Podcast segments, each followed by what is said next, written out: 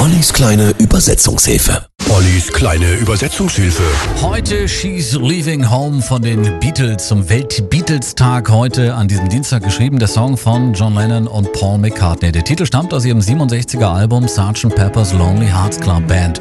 Der Song bezieht sich auf eine reale Meldung in der Daily Mail. Die Zeitung berichtete am 27. Februar 1967, dass die 17-jährige Melanie Coe von zu Hause weggelaufen und verschwunden war. Mittwochmorgen um fünf. Der Tag beginnt. Sie schließt ganz leise die Tür zu ihrem Zimmer, hinterlässt einen Zettel, von dem sie sich erhofft, dass er mehr aussagt. Dann geht sie die Treppen runter zur Küche. Umklammert ihr Taschentuch, dreht still den Hintertürschlüssel. Dann tritt sie nach draußen. Sie ist endlich frei.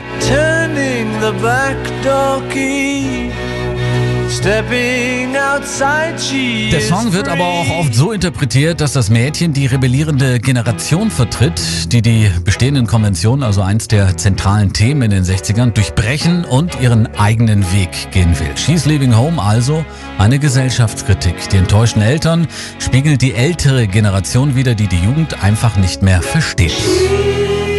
Sie, wir dachten nie an uns, sie verlässt uns.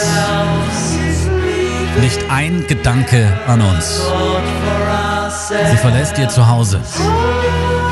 Um über die Runden zu kommen, haben wir unser ganzes Leben so schwer gekämpft. Sie verlässt ihr Zuhause, nachdem sie dort alleine war, schon seit so vielen Jahren.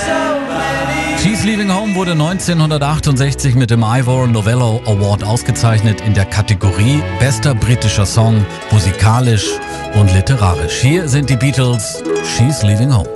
Wednesday morning at five o'clock as the day begins.